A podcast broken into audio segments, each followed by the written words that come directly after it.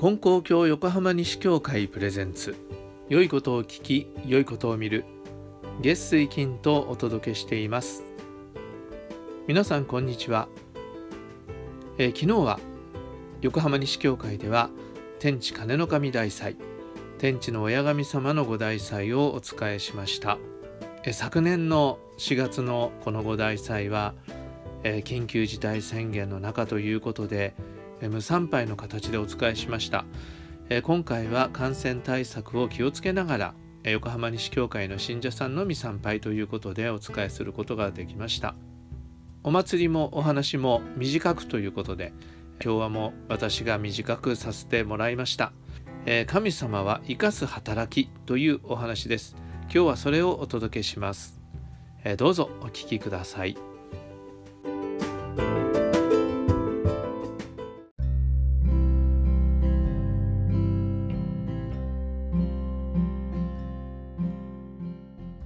はい、えー、それでは今日の五大祭のお話を少しさせていただきます。えー、今日は天地の親神様の五大祭ということでありまして天地の親神様っていうのはその姿も大きくお働きも大きいのでどこをどう切り取ってもねあのいろいろなお話があろうかと思いますけれども、えー、今日は教祖様のご理解を一つ引いてお話をさせていただきたいと思うんですね。これは山本貞次郎という方。教祖様と出会われた時にはまだ二十歳ぐらいの青年だったということだと思うんですがその青年に向かってですね教祖様がこういうことを言われたんですね。山にも種々のものができ川にもいろいろの魚がおる。海にも種々の魚がおる。これを漁師が取りて商人が売買し何人にても好きなものを買い求めて食い体を丈夫にして国のために働くように天地の神様がお守りくだされてある。何でも世の中の実物にあたって考えれば次第にありがたいことがわかる。四季に応じて毎年人間が楽しみ待ちておるものができる。それを買い求めて食い、身体丈夫にしていただけるのである。という教えなんですね。この教えを今まではスルーッと読んでたんですけどこの教えじっとこう味わっていますとですねこれは本当になんか大変な神様のお働きというかお姿というかそういうものをね教えてくださってるなということを、えー、この度改めて思ったんです。それでね何でも世の中の実物にあたって考えればありがたいことがわかるっていうふうにおっしゃってるんですけどこれはもう何て言うんですかね神様っていうのは神秘的なね何か神秘的なこう体験をしないと感じられないとかああいうものでもなくまた神様っていうのは特別にあの教祖様のような方だけが感じて私たちはその教えだけを聞いていくそういう存在であるというふうにおっしゃってるわけじゃないんですよね。実物に当たれば誰でも神様のありがたいことを感じることができるよ。で実物っていうのはここに出ていることからね、お分かりの通り私たちの生活実感なんですよね。もうまさに生活の中でその暮らしの中のいろいろなことから神様のお働き神様のありがたいことっていうのは分かっていくんだということなんですね。で私はこの今日のね教え神様は私たちのことを生かそう生かそうとしてくださっているんだっていうことをえここから感じさせていただきたいと思っているところなんですね。まず最初のところで、ね、川にいろんな魚がいるし山にもいろんなものができるし海にも魚がいてでそういうものっていうのは、ね、みんな神様のお働きを受けてこう育っていくという人間がねなんかこう世話をしているというものっていうのはほんのごく一部であって神様のお働きの中に生まれてきているだから私たちの命を支えているものっていうのはこうみんな天地のお恵みなんだということを、ね、まず分からせていただくということが大事ですよということなんですね。私たちがこの生命をね維持していくために必要なものっていうのは天地のお恵みの中にあるんだと天地の神様が与えてくださっているんだっていうことなんですね。ここでは食べ物のことをねおっしゃってますけどその他の実物を皆さんそれぞれに当たってみていただきたいと思うんですね。教様が木の恩を知る者が少ないって。この食べ物の恩っていうのはね皆さん分かりやすいけども木の恩を知る者が少ない。家を見てごらんなさい。まあ木造の家であればこうやってね柱がありますよね。でその柱っていうのは木なんですね。で木っていうのは森の中に育っていくというもうね長い時間をかけて育っていくそしてその育った木が材木になって私たちの住まいになっているというそういうふうにこう食べるものだけではなくて、衣食住あらゆるところに天地のお恵みをいただいて私たちの命は維持されているんだということを感じ取りなさいよということなんですね。そうしてみるともういろんなものそうだと思うんですね。着てるものだってそうこういろんなものが天地のお恵みでできているということを分からせていただきたいその実物をね皆さんそれぞれに、えー、考えてみていただきたいと思うんです。それとですね生きているっていうこう命を維持するっていうことだけじゃなくて楽しみも与えてくださってるってことなんですよね。四季に応じて毎年人間が楽しみて待ちておるものができるっていう春はねタケノコをお供えさせてもらいますけどこの間タケノコの季節になってもう4月5月はタケノコご飯を何度も作るんですっていう人がいましたけどでその人はもうタケノコが出出てくるのを楽しみにしてるっていうわけですよね。本当そういうふうにいろいろに旬のものっていうものをね楽しみにしているというようなこともあります。そうすると神様はただ生きてりゃいいっていうことではなくて私たちが楽しめるように楽しみにできるものを与えてくださっている楽しみをも与えてくださっているっていうことなんだと思うんですね。まあ、食べるものだけじゃなくてねいろいろなね、おしゃれをして楽しむ人もありましょうし、えー、趣味のことで楽しむ人もありましょうしそれは神様が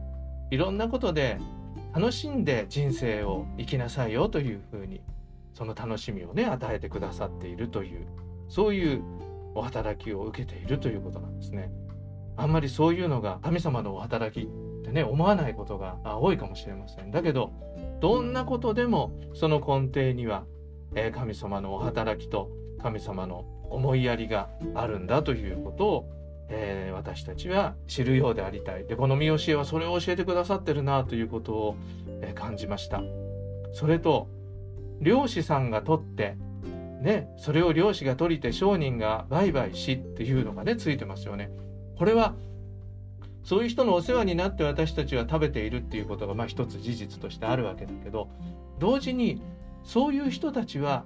天地のお恵みを商売の糧にしてね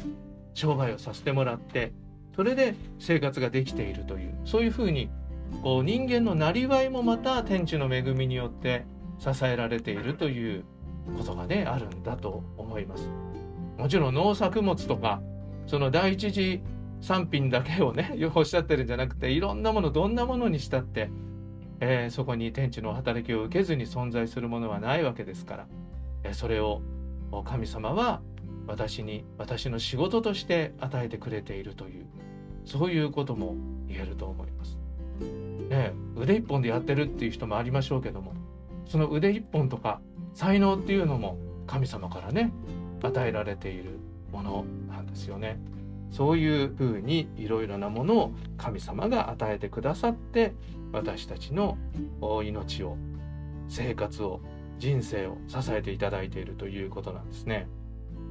それと生きているというかあのその目的みたいなものもねここにちらっとあるんですよね。体を丈夫にして国のために働くように天地の神様がお守りくだされてある。ここがね僕はちょっとちょっと引っかかるところなんだけど国のためっていうのが考えたんですよね。あの戦争中とかにねお国のためにって言って大勢の方が亡くなったというようなことがありました。お国のためにということでこうそういうふうにね戦争に駆り出されていったというようなことが。だけどそれとはねちょっと違う教祖様の時代はまだ近代的なね国家のためにっていうのとはちょっと趣が違う言葉だろうと思うんですね。もうこの国のためにっていうのはもっとそんなイデオロギーとかそういうものではなくて素朴に世の中のためにみんなのためにっていうようなね意味でおっしゃったことじゃないかなというふうに私は読んでいます。だからいろいろな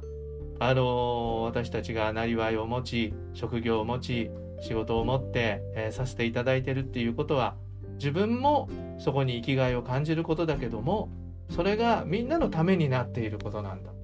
神様は、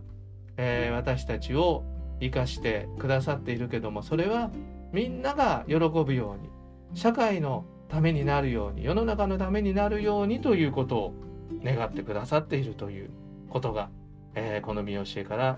読み取れるところかなというふうに思っています。まあそんなふうにですねこの一つの見教えでありますけれども、えー、私たちの命をね保つようにしてくださっているということと楽しみを与えてくださっているということと、えー、お役に立たせて、えー、くださっているということ、えそういうことが分からせていただけるかなと思ってるんですね。で今このねコロナ禍ということで大変な時代を私たちは今生きているということなんだと思うんですがそのコロナ禍の中でも神様はみんなを生かそう生かそうとしてくださってるということを忘れないようにしたいと思うんですね。大変だ辛いって思いがねこう先に立つこともありますけれどもだけど神様は生かそう生かそうという働きをしっかりと私たち一人一人に及ぼしてくださっている与えてくださっているということを、えー、これを忘れないようにしたいと思っています。えー、今日皆さんに、えー、差し上げた第一にあの3人の方がねこのコロナ禍の中での新人生活というようなことをあの文章を、えー、書いてくださったのを、えー、載っけておりますけれどもあのまたそれをね読ませていただいて、えー、いろいろ皆さん感じ取っていただきたいと思うんですがやっぱりこの今コロナ禍の中で影響を受けてない人っていうのはいないと思うんですよね。みんなそれぞれにいろんな影響を受けていてで日常生活にもそうだしお仕事にも影響を受けていると。だけどそこで神様は生かそう生かそうとしてくださっているということを感じながらこちらがそれを受け止めて新人の取り組みをさせてもらうということで生きる力と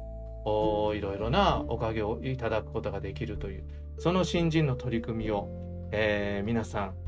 なさってですねそれぞれの立場のところで、えー、そういう工夫をして取り組みをしておかげを受けてくださっているということが大変にありがたいことだと思っています。であの書いてくださっている方だけじゃなくて皆さんがそれぞれにおかげをいただいて、えー、この1年以上になりますけれども過ごしていただいているということが私としてはもう本当にありがたいことだと思っているところなんですね。でそういうふうにおかげをいただいていくっていうことはもちろんね自分自身の努力それぞれの本当あの3人の方の読んでいただくとねあそういう思いでそういう取り組みをっていうふうにねあの読み取っていただけると思うんだけれどもその自分自身の努力っていうものがまずあるわけですけどしかし神様の生かそうとするお働きと私たちのその中で生きようとするこう努力とがこう車の両輪になって前に進んでいく。でこれが金光様の言われている神と人愛をかけようっていうことなんですよね。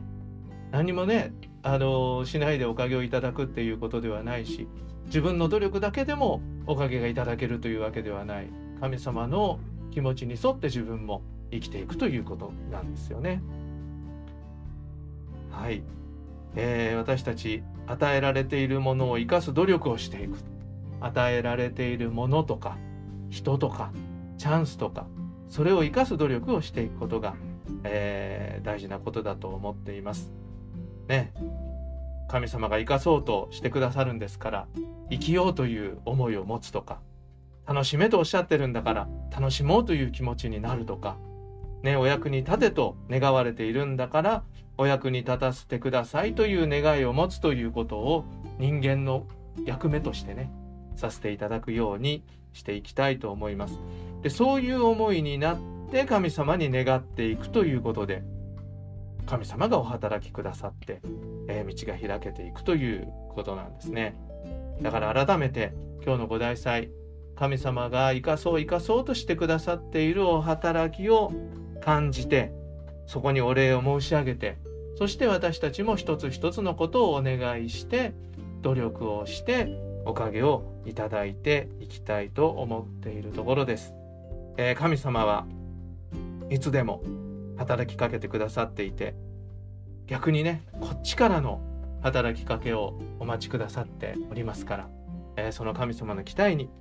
えー、応えていきたいと思っています、えー、天地の親神様のご大祭ですのでどうぞ天地の親神様の思いと働きを、えしっかりと受けてそれのその期待に応えられる、え生き方を進めていきたいと思いますまさにそうすることでねこのコロナ禍と言われる時代を乗り越えていくことができるんだと思います、え力強くここからもおかげをいただいてまいりましょう。はい。ありがとうございました。よろしくお願いいたします。